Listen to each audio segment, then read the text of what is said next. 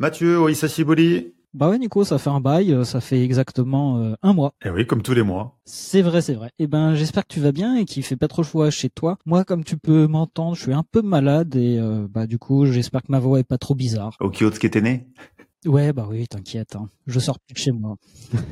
Tout à fait. Euh, bah déjà, je voulais euh, commencer par remercier euh, tout le monde parce que vous êtes de plus en plus nombreux et surtout sur Instagram, on a pas mal de messages de soutien, etc. Donc c'est plutôt cool. Comme d'habitude, n'hésitez pas à poser vos questions et vos remarques parce que bah, ça fait plaisir d'échanger avec vous. justement, par rapport par rapport aux observations, donc effectivement, on par rapport aux droits d'auteur notamment, euh, on remercie le groupe Crazy Ken Band et leur morceau, leur morceau euh, Tiger and Dragon pour le générique, euh, car on nous a parlé effectivement de quel était le titre, d'où ça venait. donc en fait, c'est un titre qui a inspiré par rapport à par rapport à la série de Tiger and Dragon.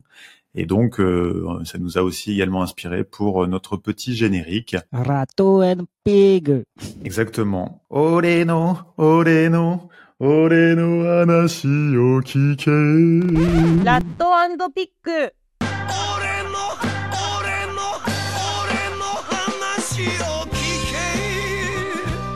Donc aujourd'hui, Nico, tu voulais continuer la conversation qu'on avait eue euh, bah, le, mois dernier pardon, sur la sécurité, mais cette fois-ci euh, plus au niveau de l'hygiène. Je crois que c'était un des cinq cas que, dont tu nous avais parlé. Oui, oui, les cinq cas, euh, effectivement, les, choses à éviter en général dans, la société. donc là, en fait... je trouvais qu'il y avait un lien qui était assez assez intéressant par rapport à par rapport à l'hygiène, par rapport à la propreté. Et d'ailleurs, en japonais, on a un mot qui commence par K. Euh, Est-ce que tu te rappelles comment on dit quelque chose de beau? Kirei. Super. Mais voilà, du premier coup, euh, je m'attendais pas à ce que tu me le sortes aussi rapidement. Ah bon? Parce que kirei, kirei c'est aussi joli, non? Eh ben justement, c'est-à-dire que kirei, euh, c'est un, un, adjectif qui est assez... Euh, euh, comment dire? Partout passe-partout, mais en même temps un peu perturbant quand tu étudies le japonais, parce que comment tu dis par exemple une jolie fleur? Euh, Kirei Sakana Alors Sakana, c'est le poisson. Ah, qui Ouais, mais, c'est un joli poisson, ça marche aussi. Mais on n'est pas loin. en vrai, un joli poisson. ça, ça fonctionne. Mais alors du coup, c'est Kireina parce que tu as la connexion entre l'adjectif ah, et oui, le nom. l'adjectif. Mais du coup, là, bon alors le, le joli poisson. Ça marche, hein Ça marche, ça marche. Un joli poisson, comment tu dis Bah du coup, euh, Kireina Sakana. Voilà, Kireina Sakana, hein, donc un joli poisson de belle couleur avec une forme euh, attrayante. Euh, comment tu dis une belle femme euh, Kireina Onna. Voilà, Kireina Jose, Kireina Onna. Donc du coup, tu as cette beauté euh, qui est effectivement exprimée par cet adjectif Kirei. Mais d'un autre côté, euh, comment tu vas dire, par exemple, euh, une maison propre? Bah, Kireina euh, Uchi? Voilà. Et du coup, tu vois, c'est assez euh, confondant pour pour nous quand on étudiait le japonais en, première année à la fac. Et ce sont les mêmes kanji? C'est exactement le même kanji, le même mot euh, qui a euh, cette ce double sens en fait. Ok. Et donc en fait, dans ton kireina uchi, donc kirei, la, la jolie maison, euh, tu as cette notion plutôt de, de pureté qui est accompagnée à celle de propreté. Et donc en fait, du coup, cette pureté, cette propreté, tu as une expression euh, qui est assez euh, symptomatique, comme par exemple Kilena C'est-à-dire une relation pure. Tu vois, tu as vraiment la pureté dans ce mot euh, de Kilei. Ok. Et cette pureté, moi, j'ai quand même le sentiment que ça vient plutôt religieux, sans doute bouddhiste, euh, notamment dans la façon de se laver les mains. Tu sais, c'est important de bien se laver les mains euh, avant de faire la prière ou avant de, mais en général hein, dans la vie quotidienne. Et donc un peu comme, euh, ouais.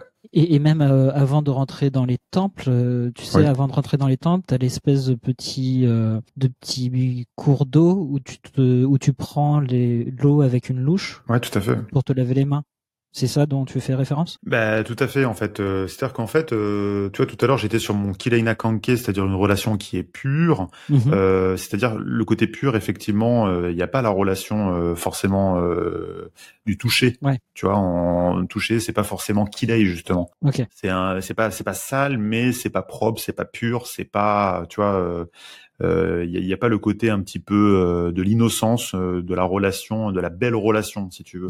Tu vois, là, je suis un peu en train de mélanger tous les adjectifs aussi en français parce que mm qu'il aille, on tourne autour de tous ces adjectifs-là. Et du coup, quand tu te laves les mains avant d'aller au temple, j'avais pensé aussi à cette phrase. Il y a souvent écrit, écrit Teo kireini arainasai, c'est-à-dire lavez-vous proprement les mains. Okay. Et du coup, ça veut dire ce que ça veut dire. C'est-à-dire qu'on est dans la propreté, donc éviter les microbes, mais en même temps, la beauté, la pureté, c'est-à-dire avoir les mains propres pour euh, la prière face à Dieu. Ouais. Et pardon, je reviens du coup sur ma notion de sécurité du mois dernier. Euh, tu as un peu ce confucianisme en fait, hein, qui semble être à la à l'origine de ce mode de pensée. Et donc en fait, le but, c'est finalement de ne pas empiéter sur le territoire des autres, euh, donc euh, que ce soit par le désordre, comme on a vu le mois mhm. dernier, mais aussi les choses qui ne doivent pas être mal rangées, mal nettoyées, parce qu'en fait, ça pourrait mettre les gens dans l'embarras. Et donc, euh, il y a toujours un peu cette idée de vie en société qui prime sur l'ego de, de chacun. Tu vois? Oui, donc c'est pour le bien, le bien, on va dire général de la société. Ouais, le bien de, efforts-là. Le bien de tous. En fait, on est très loin du c'est pas ma faute à la française, tu sais. Là, on est vraiment dans le côté au contraire, même si j'ai rien fait, c'est quand même un peu de ma faute parce qu'en fait, c'est de la faute à tous. Euh, S'il y en a un qui a fait euh, quelque chose de mal dans le groupe, c'est la faute du groupe en fait. Ok, bah c'était euh, cool, un peu euh, un peu poussé. du coup, pour notre jolie fleur, ça doit être Kireina Hana. Parfait. Parce que Hanabi, un film de Takeshi Kitano, qui veut dire feu d'artifice et les feux d'artifice, c'est les fleurs de feu. Exactement. C'est c'est beau d'ailleurs hein, le, le, mot Hanabi, c'est c'est chouette comme comme toi, quand tu es allé la première fois au Japon, qu'est-ce qui t'a euh, qu'est-ce qui t'a marqué en termes d'hygiène? Parce que moi, je, comme je suis allé aussi au Japon, j'ai un peu mes petites idées. Mais toi, vu que tu y allais euh, il y a plus longtemps que moi. Pendant plus longtemps que toi. C'est quoi la première chose euh, qui t'a marqué en termes d'hygiène? Ouais, pour venir sur le sujet de, de l'hygiène, effectivement, euh, moi je me souviens bien la première euh, la première année, j'étais assez assez marqué par les gens qui portaient des masques pendant pendant les saisons d'allergie. Donc beaucoup au printemps, un peu aussi à l'automne. Ouais. Et ça me faisait assez flipper de voir euh, ces gens qui portaient des masques, notamment dans le métro. Ok. T'avais quel âge à l'époque? Euh, J'avais une bonne vingtaine, euh, 26, 27.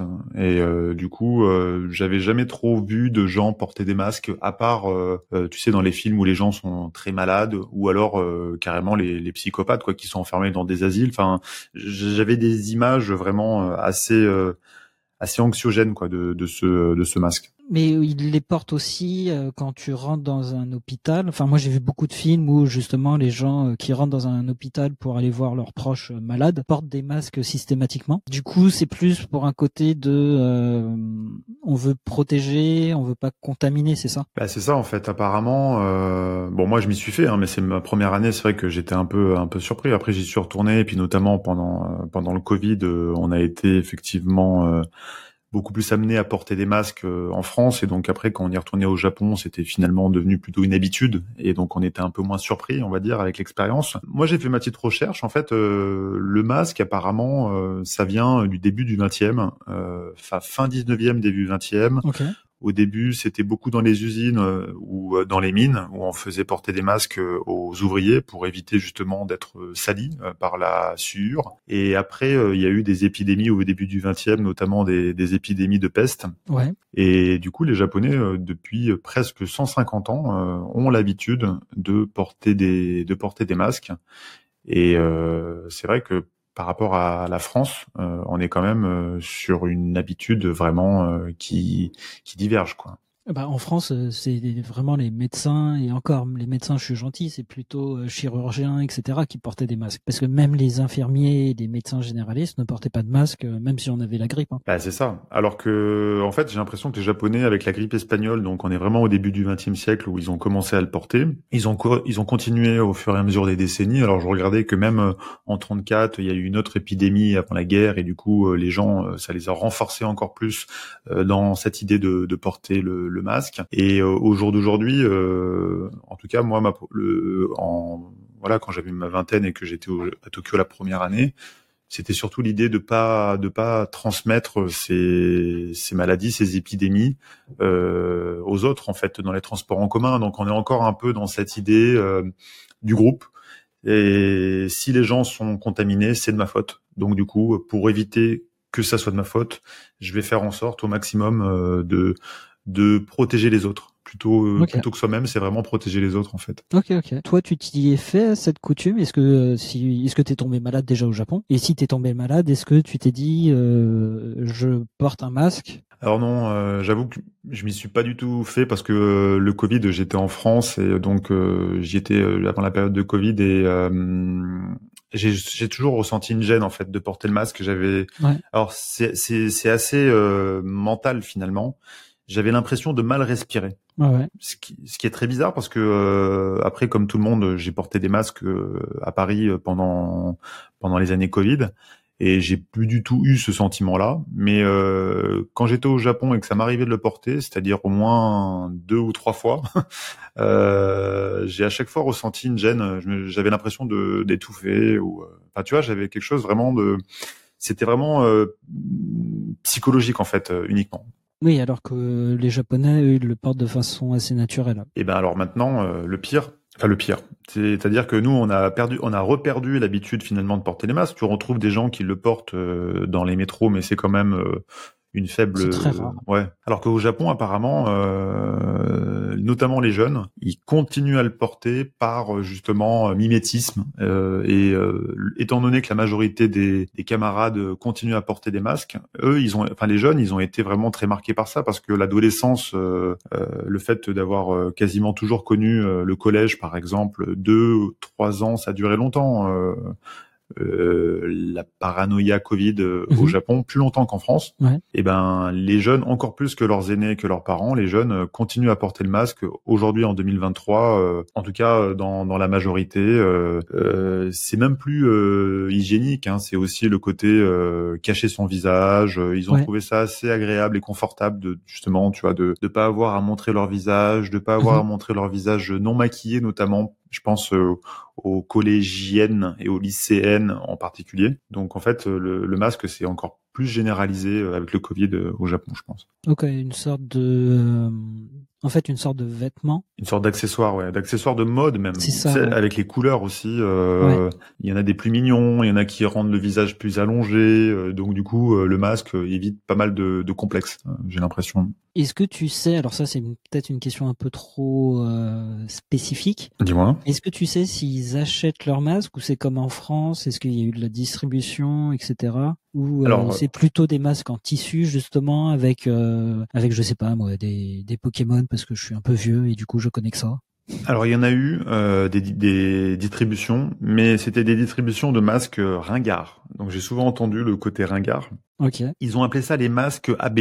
Euh, donc Abe, Abe Shinzo, euh, le premier ministre qui a été assassiné euh, il y a un an ou deux, mais qui était donc en poste euh, au moins toute la décennie 2010.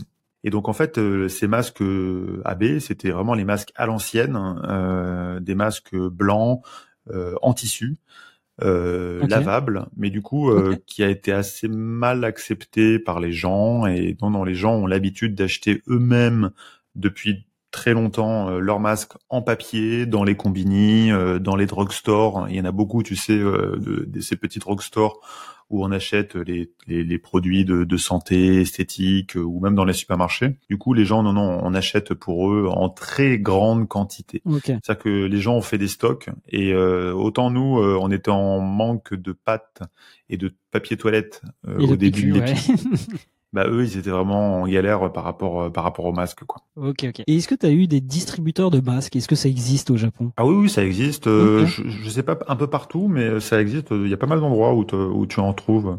Dans à la fac, je crois que sur le campus, il y avait un distributeur de masques, si je dis pas de bêtises. Ok, ok. Bah justement, moi j'aimerais euh, rebondir sur ton histoire de PQ en France, parce que moi, quand je suis allé la première fois au Japon, ouais. et eh ben c'est les chiottes qui m'ont euh, qui m'ont le plus intrigué. Mm-hmm. Parce que quand t'arrives déjà, euh, toutes les chiottes sont propres. Donc toutes les chiottes Reste sont avec propres. nous, reste en vie. ouais, ouais. j'essaie, j'essaie. Bois de l'eau, pas l'eau des chiottes, hein, mais bois de l'eau, de l'eau bien pure. Bien qu'il aille. Mais euh, mais ouais, du coup, les chiottes sont ultra propres et euh, que ça soit des chiottes des, euh, des petites supérettes ou des chiottes des magasins, euh, tu peux aller pisser, euh, même faire la grosse commission sans souci. C'est vrai que les toilettes au Japon, c'est un thème. Alors autant nous, quand on arrive aux toilettes publiques au Japon, on hallucine un peu par la propreté parce que c'est vrai, on n'est pas habitué. et d'ailleurs, on n'est pas habitué d'aller aux toilettes dans le métro, par exemple à, à Paris. Complètement. Mais autant eux, euh, ils, hallucinent et pour eux, ils attachent vraiment une importance euh, extrême à la propreté des toilettes euh, privées, mais aussi publiques. Et j'ai souvent entendu des Japonais venir en France dire à quel point les toilettes publiques dégueu les avaient marqués. Euh, ça me surprend toujours de d'entendre effectivement des, Japonais qui, après un séjour à Paris, euh, quand tu leur demandes qu'est-ce que vous avez fait, qu'est-ce que vous avez aimé, qu'est-ce que vous avez visité, que effectivement euh, le la saleté des toilettes publiques euh, revienne assez rapidement dans ce qui reste pour eux en, en mémoire. on n'est pas loin de l'ordre du traumatisme parfois.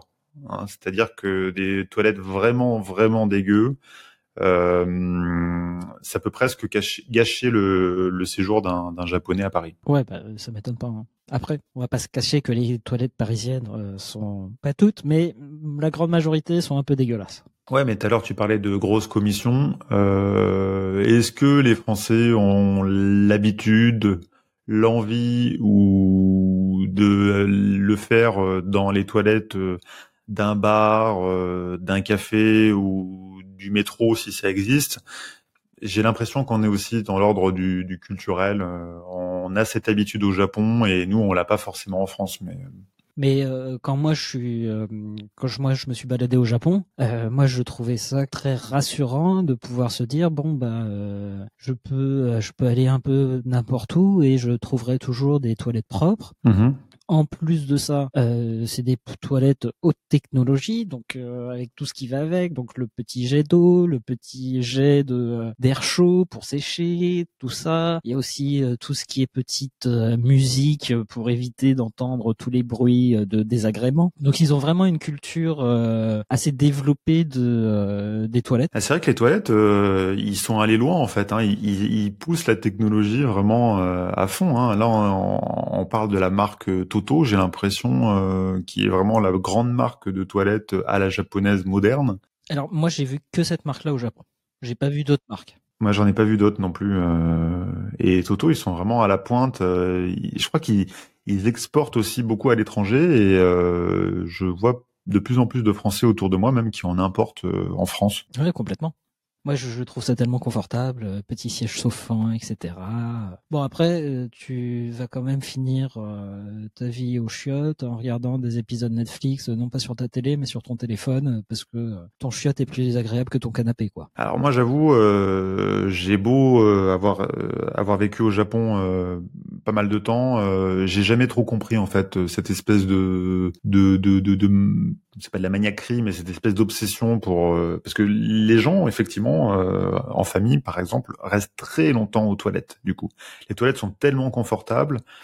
Euh, ils ont l'impression un peu d'être euh, dans une bulle de savon avec le bruit, le bruit qui va bien, le, jet qui va bien, la température qui va bien. moi, j'avoue ne jamais avoir trop compris ça et d'ailleurs ne jamais trop avoir utilisé toutes ces fonctionnalités. c'est vrai que tu t'y sens bien, quoi. Oui, mais euh, oui, euh, on s'y sent bien, mais en même temps, est-ce qu'on a autant besoin de se sentir bien euh, dans, dans un dans un lieu comme les toilettes?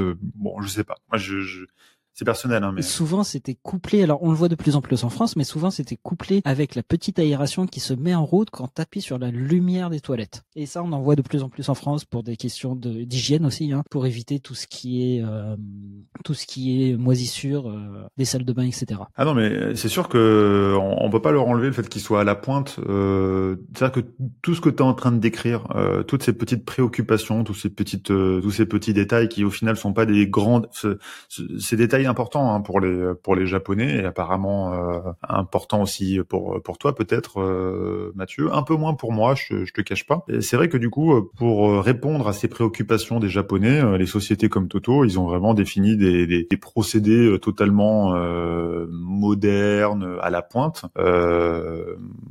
Mais bon, moi, ça me, ça me, ça me dépasse un peu. En, en, fait, c'est pas que par rapport aux, toilettes, c'est surtout aussi par rapport au style de vie. C'est-à-dire que quand tu vas dans les toilettes et que tu ouvres la lumière et que ça déclenche la climatisation, enfin l'aération, pardon, mhm. euh, c'est pour éviter toutes, euh, tous les germes, etc. C'est comme quand tu rentres chez quelqu'un euh, au Japon, tu as déjà la petite pièce où tu dois te déchausser et tu mets tes chaussons à ce, à ce niveau-là, tu vois. C'est en fait tout est fait pour que le maximum de choses soient euh, propres et restent propres. Ben, là, on est vraiment dans l'hygiénisme en fait. Euh, l'hygiénisme. Euh, je peux te faire un petit cours d'histoire vite fait sur l'hygiénisme ou... Vas-y, vas-y. En fait, en gros, ils ont peut-être pas toujours été aussi hygiénistes au Japon, mais l'ère Meiji, donc l'ère Meiji, on est sur la fin du 19, enfin la, voilà, 19, une bonne partie du 19e siècle en tout cas.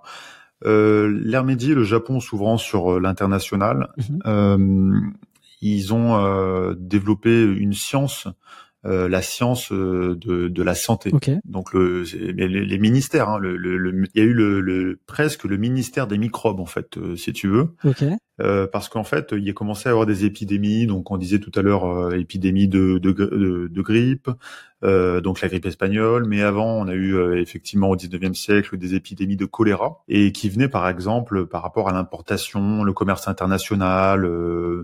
Euh, non, euh, je sais pas si tu te souviens, mais dans nos cours d'histoire un peu de l'ère on nous avait parlé de une épidémie venant de coton indien par exemple. Et du coup ça a beaucoup euh, ça a beaucoup perturbé et changé en même temps euh, la société. Il y avait toujours cette image effectivement euh, de ces microbes qui viennent de l'étranger le pays est enfermé pendant longtemps. Et du coup la nation a tout fait pour se protéger par rapport à ces microbes d'autant plus que les médecins ils étaient souvent formés à l'étranger. Tu te souviens dans Barberousse Oui. On est exactement dans cette époque-là. Ouais. Et surtout, le médecin, il, il, est-ce qu'il applique des, des méthodes occidentales? Bah, Hollandaise en tout cas. C'est-à-dire qu'il a appris, euh, il a appris la médecine euh, dans une université, euh, dans une faculté de médecine en Hollande. Et du coup, il revient, enfin aux Pays-Bas, il revient donc à par Nagasaki et puis après à Tokyo, à Edo à l'époque. Et du coup, il est en, en conflit, si tu veux, par rapport au personnage principal, parce que lui, euh, effectivement, il applique plutôt la méthode de médecine à l'ancienne, beaucoup plus asiatique, beaucoup plus traditionnelle. Euh, et donc, si tu veux, en fait, cet hygiénisme euh, vient aussi de l'importation des notions de médecine allemande et plus généralement hollandaise. Et donc, en fait, il y a un peu toujours ce côté-là et que tu sens. Alors, ils vont pas te le dire directement, mais que tu sens quand tu es au Japon. Il y a quand même souvent ce côté les, les microbes, les maladies, quand même ça vient souvent de l'extérieur. Ouais. Ça vient souvent de l'extérieur. Donc l'extérieur, c'est souvent l'étranger, même l'extérieur de sa maison. Tu vois, tout à l'heure, tu parlais des chaussures. Les gens se déchaussent parce que l'extérieur, c'est sale. Euh, à l'extérieur de sa maison, c'est sale. Euh, T'as beau avoir euh, porté un vêtement pendant 30 minutes, si tu l'as porté 30 minutes à l'extérieur, tu le fous à la machine à laver parce que la, la, machine à laver va, va te rendre de nouveau ton, ton t-shirt pur. Il y a là vraiment cette. Euh... Après la machine à laver, euh, moi j'ai vu des machines, j'ai croisé des machines à laver au Japon. Euh, ça tourne pas, ça, ça chahute le linge. Donc, est-ce que ça le lave? Ça, c'est notre histoire. Ben en fait, euh, oui, c'est ça. Ils attendent pas vraiment que le vêtement soit sale pour le laver. C'est-à-dire qu'en fait, ah, le, le, vêtement a légèrement été, euh, euh, comment dire, euh... porté, sali. Ouais, mais je cherchais un mot plus, plus, plus, plus doux que sali. Il a été, euh, euh, c'est-à-dire qu'il est plus sain. Comment tu pourrais dire? Il a été un peu, euh, il est pas taché. Tu vois, il, il, est, il est souillé, mais souillé de façon plus, plus plus, plus légère, c'est-à-dire qu'il est devenu impur et du coup t'attends pas qu'il soit sale, euh, t'attends pas qu'il y ait une odeur, euh, t'attends pas qu'il y ait une tache. Euh, tu le fous tout de suite à la machine à laver. Effectivement, la machine à laver, elle est pas traumatisante pour les vêtements. Donc euh, c'est vrai que nous, par rapport à nos grands tambours qui tournent euh, des fois jusqu'à je ne sais combien de, de, de mètres secondes, c'est ça n'a ça n'a rien à voir. Des tours minutes. Des tours minutes. J'ai kilomètres heure, j'étais parti sur autre chose. Et, euh, du coup, ça, ça, ça, correspond bien à cette idée-là. La machine à laver, euh, effectivement, elle lave doucement, elle prend soin du vêtement parce qu'elle veut pas non plus euh, déformer le vêtement, mais elle, elle va te purifier le vêtement qui a été en général euh, sali, mais de façon très légère par rapport à ce dont nous on est habitué en, en, France en particulier. Ok, ok. Voilà. Et donc, bah, pour en finir un peu sur cette histoire de, de, de, de l'hygiénisme. Euh, ça, ça a beaucoup marqué les gens en fait qu'il y ait eu ces différentes épidémies. Et euh, je reviens encore sur le Covid.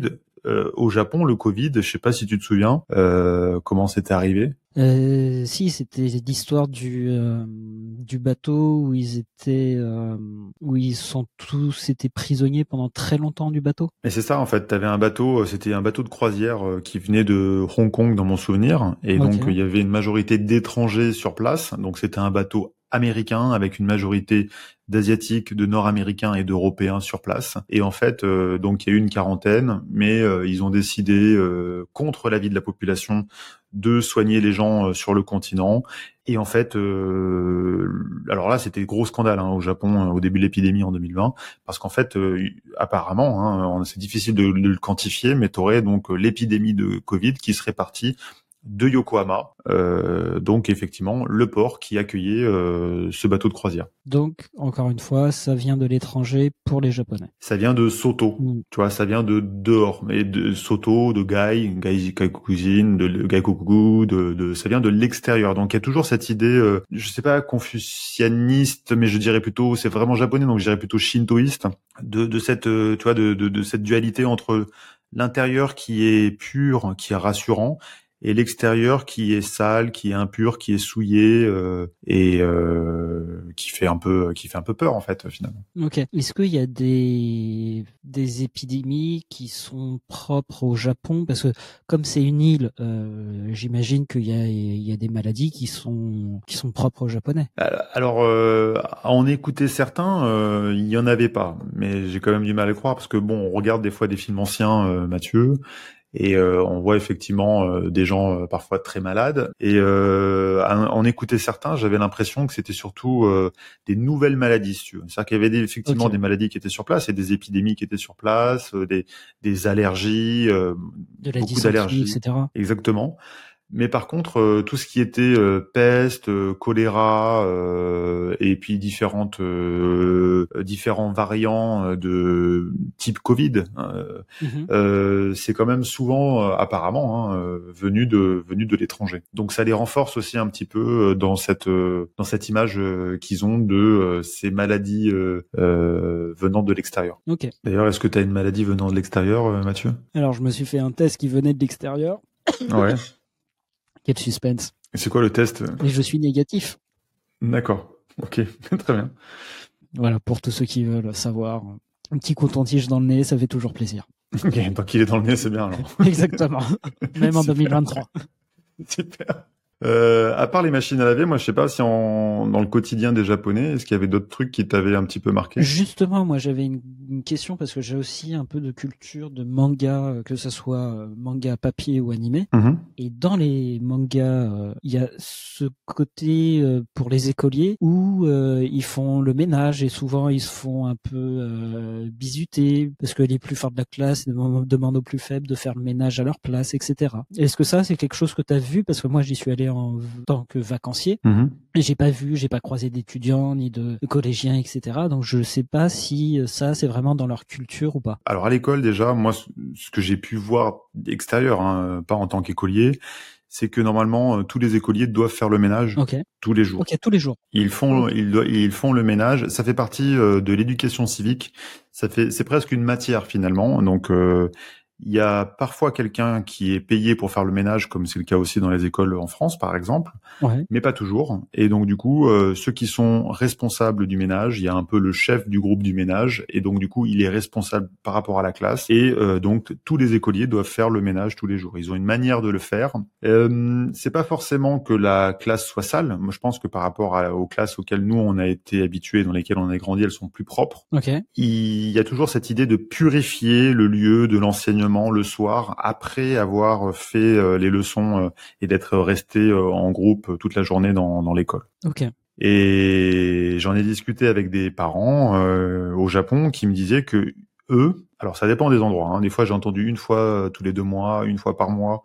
Il y en avait d'autres où c'était une fois par an, où les parents sont également conviés à venir pour un journée. Ça s'appelle le Pika Pika Day. Ok. Donc le, le jour euh, qui brille. Ok. Pika Pika, c'est euh, ça brille. C'est brille. C'est comme Pikachu. C'est Pikachu, il brille. C'est euh, c'est le c'est la lumière qui brille. Et donc le Pika Pika, c'est il brille quoi. C'est donc il faut que ça brille, il faut que ça faut que faut que ça voilà faut que étincelle. voilà faut qu'il y ait une étincelle faut que faut que les vitres soient tellement belles qu'elles faut qu'elles faut qu'elles en brillent quoi. Ok. Et donc ce Pika Day euh, en fonction des régions et en fonction des écoles euh, ça peut être assez euh, récurrent parce que moi j'ai un ami donc parent d'élèves qui y va tous les mois. Ok. Donc tous les mois les parents sont conviés à venir faire le ménage avec les enfants. Ça fait partie de l'éducation de et du coup il y a aussi cette cohésion tu vois le collectif de le faire ensemble alors après, il peut y avoir peut-être, et puis c'est souvent vu dans les fictions, un peu de, bizutage, donc certains qui vont passer au-delà et qui vont transgresser euh, un petit peu euh, à cette obligation, mais normalement euh, tout le monde est censé le est censé le faire. Et euh, cet ami qui qui fait cette tâche tous les tous les mois m'a dit aussi que c'était quelque chose qui est euh, ancré euh, fin Meiji, on va dire. C'est-à-dire que le système éducatif au Japon, il a été très influencé par euh, le système européen, surtout anglais. La médecine, tout à l'heure, c'était plutôt hollandais, et l'éducation, c'est plutôt le système anglais qui les a influencés. Et donc, il s'est arrêté de faire de faire faire le ménage aux écoliers, et ils ont décidé après Meiji de refaire faire, donc de japoniser d'une certaine manière cette enseignement civique et donc de refaire faire le ménage aux enfants. Et donc du coup, euh, depuis au moins euh, la fin du 19e siècle, les petits japonais euh, font le ménage dans leur dans leur classe, mais un peu comme les moines le font dans les dans les temples bouddhistes, tu sais, ils illustrent les parquets vraiment de façon presque systématique. Et du coup, il y a ce côté vraiment de, de purifier le lieu. Tu vois, le l'école, le temple, c'est un lieu, c'est un lieu pur, quoi. Oui, tu les vois courir avec leurs petites serviettes sur le parquet. Donc c'est un peu tout cet esprit-là que euh, que le Japon essaye de retrouver. Et tu sais si ça si ça marche, est-ce que c'est pour ça que euh, personne jette de papier dans la rue, malgré qu'il n'y ait pas trop de poubelles au Japon, sauf devant les combini. Parce que moi, ce qui m'a aussi marqué, c'est euh, dans la rue, tu te balades, il n'y a pas trop de poubelles, mais devant chaque combini, tu as des poubelles de tri, et les gens, euh, ils mettent facilement leur, euh, leur papier, leur, leur plastique dans leur sac à main, et ils attendent le prochain combini pour pouvoir jeter leur emballage. C'est toujours pareil, tu as, toujours ce côté d'éducation. En fait, comme tu as cette instruction, instruction, instruction Là, Instruction. Merci. Euh, civique à l'école, euh, les gamins, si tu veux, euh, c'est eux à la fin de la journée qui vont nettoyer leur salle de, de cours, qui vont qui vont ramasser les papiers, euh, les boulettes de papier s'ils en jettent, c'est eux qui vont les ramasser. Euh, D'une certaine manière, euh, ça les forme après à ne pas le faire, enfin en tout cas à éviter de le faire le plus possible dans la rue. Okay, okay. Donc c'est vrai que les gens vont avoir tendance à jeter, à moins jeter leurs déchets dans, dans, la rue. Ils sont aussi très habitués depuis tout petit à faire du tri, tu sais, en mm-hmm. fonction du lundi, du mardi, il y a le tri des petites poubelles euh, euh, d'aluminium, plastique, euh, brûlables, pas brûlables. D'ailleurs, au début, c'est assez déroutant quand tu habites tout seul à Paris, dans à Tokyo, dans une maison. Euh, t'as l'impression d'avoir 10 000 règles, mais après, au bout d'un moment, tu t'y fais, en fait. C'est juste que nous, on n'a on pas cette habitude. Et en tout cas, dans les années 2000, on a, moi, j'avais pas du tout cette habitude, euh, donc, de, de, de, faire ce tri ultra sélectif. Hein. Des fois, je sais que tu as des villes comme Yokohama, c'est les champions, ils ont 12 poubelles différentes. 12 Ok, ouais, donc c'est vraiment poussé à l'extrême. C'est fou. Après, les, t'as les, les encombrants. Les trucs qui peuvent être dangereux, euh, recyclables ou dangereux pas, pas recyclables. Enfin, c'est des trucs, euh, c'est c'est assez impressionnant. Et en fonction des, des villes et des régions, euh, t'as des particularités en fait. Ok, ok.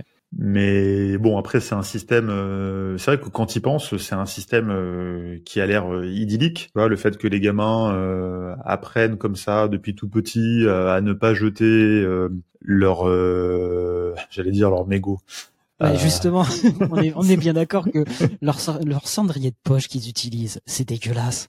Ils, ils, sont tous là en train de fumer leur clope dans leur euh, dans le compartiment fumeur où euh, où il y a des cendriers d'ailleurs. Il y a des cendriers et ils sont tous là avec leur cendrier de poche, euh, en train de mettre leur mégot dégueulasse dedans, à leur mettre ça dans leur sac à main ou dans leur poche. On est bien d'accord, c'est dégueulasse. Ça pue, ça pue, c'est clair. Euh, moi qui ai fumé longtemps, euh, j'ai toujours trouvé que le tabac froid, c'était une des pires odeurs qui, qui existent. Donc du coup, j'ai toujours, trouvé ça bizarre. Mais là encore une fois, je crois qu'ils essaient vraiment de, tu vois, le, de, d'embêter le moins possible les gens par, bah du coup déjà ils jettent pas leur mégot dans la rue. Non mais tu peux attendre. Je fumais ma clope, j'attendais de trouver une poubelle pour jeter mon mégot. Je suis d'accord. Moi, moi, moi, à Paris, euh, j'avoue, j'étais comme tout le monde. C'est-à-dire que je l'ai jeté dans le caniveau et j'en avais rien à cirer. Mais euh, quand je fumais à, à, Tokyo, euh, je savais que il fallait attendre qu'il y ait, tu sais, des endroits où tu fumes, là, autour des gares, par exemple, où en général on fumait dans des bars, parce qu'à l'époque c'était encore autorisé de fumer dans les bars et dans les restaurants, ce qui est de moins en moins le cas. Donc je m'adaptais aux règles du, du, pays, si tu veux. Mais c'est vrai que je j'avais pas l'idée de transporter mes mégots, mon tabac froid, euh, fumant, puant euh, dans, dans mon sac à dos ou dans ma poche, quoi. Ils le vident euh, tous les jours ou ils attendent que ça macère un petit peu? Et il y en a qui attendent. Hein. j'en connais, j'en connais certains. mais tu sais, ça les dérange même plus en fait. Hein. C'est, c'est qu'en fait, tu vois, le, le, le sac en lui-même, il est pas pur. Tu vois ce que je veux dire? C'est qu'en fait, ils mettent quelque chose qui pue dans un truc qui est sale, mais qu'on va laisser à l'entrée, du coup, qui va pas rentrer dans leur intérieur, dans le naka, dans l'outil, pardon, et qui va rester dans le soto, dans l'extérieur. Donc c'est comme les chaussures que tu laisses à l'entrée, ça fait partie des trucs euh, souillés, salis, euh, pas purs, quoi. Ok.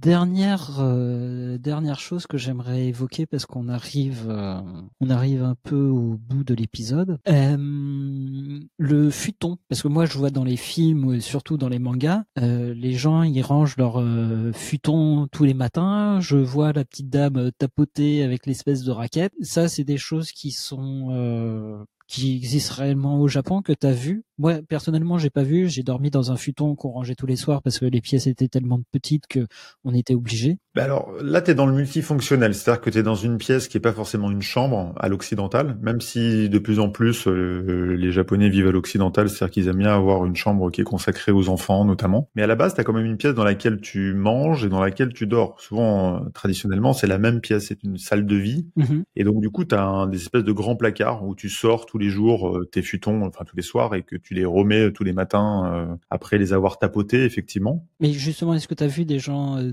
tapoter? Parce que j'imagine que le fait de taper les, les futons ça sert à enlever tout ce qui est poussière à enlever tout ce qui est mais ça ça fait partie c'est vraiment la sonorité. Alors je sais pas dans les autres villes mais à Tokyo c'est vraiment ça quoi. Le matin assez tôt dès 8 heures t'as tes voisines qui tapotent enfin qui tapent parce qu'elles tapent fort ouais elles essaient vraiment d'éliminer au maximum les impuretés des futons euh, de la famille. Et du coup, euh, fait vraiment partie de l'ambiance en fait. Euh, tous les matins, les mamans, pour la grande majorité, tapent sur les futons et elles ont des espèces de, tu sais, des espèces. Moi, j'avais mon grand-père, il avait des, des, espèces de grandes raquettes en plastique pour taper les mouches, tu sais. Ouais. Ben, c'est un peu des trucs comme ça, télescopiques, du coup un peu long pour pouvoir euh, taper et éliminer le maximum euh, sur une plus grande surface. Et ma voisine, elle s'y donnait à cœur joie, hein. elle avait de la force. Hein. Ok, ok. Donc c'est vraiment le petit rituel du matin de, euh, ok, on a passé la nuit, maintenant il faut expulser tout ce qui est, tout ce qui s'y est déposé pendant la nuit. Rituel auquel je ne me suis jamais plié. Je, je, je me confesse, je confesse, Mathieu. en bon français. oui, j'avoue. C'est pas très grave. Les toilettes et le futon, j'ai du mal à prendre le pli pas, t'y arrives pas. J'ai essayé, hein, mais enfin non, j'ai pas vraiment essayé en fait. ok. Et euh, aussi dernière petite chose, euh, le, enfin, en tout cas, moi, je l'interprète comme ça. Le fait de couper euh, tous les aliments, parce qu'au Japon, quand on te sert à manger, souvent, c'est déjà euh, réparti entre les autres. C'est pas comme en France où on va te ramener euh, soit un plat, soit la poêle ou même la casserole à même la table et tout le monde se sert dans la casserole. C'est que chacun a sa petite. Tu trouves ça plus hygiénique, toi? Si dans l'imaginaire des gens, les Français sont réputés pour être un peu des porcs, notamment au Moyen Âge où on en foutait partout, machin du coup, moi j'ai tendance à penser que justement c'est pour éviter le maximum de d'échanges de salive, par exemple. Ouais, j'avais pas pensé à ça, mais. Bah, en tout cas, moi, je l'ai vu un peu comme ça parce que je trouvais que c'était tes baguettes ne vont jamais dans le plat de quelqu'un. Elle reste toujours dans ta zone à toi. En fait, tu as des baguettes collectives. Tu sais, tu as des grosses baguettes collectives. Exact. Normalement, qui sont utilisées que pour les plats, et tu as tes baguettes à toi. Ce qui fait que, alors, ça dépend des gens. Hein. Il y en a qui vont se servir avec leurs baguettes à eux,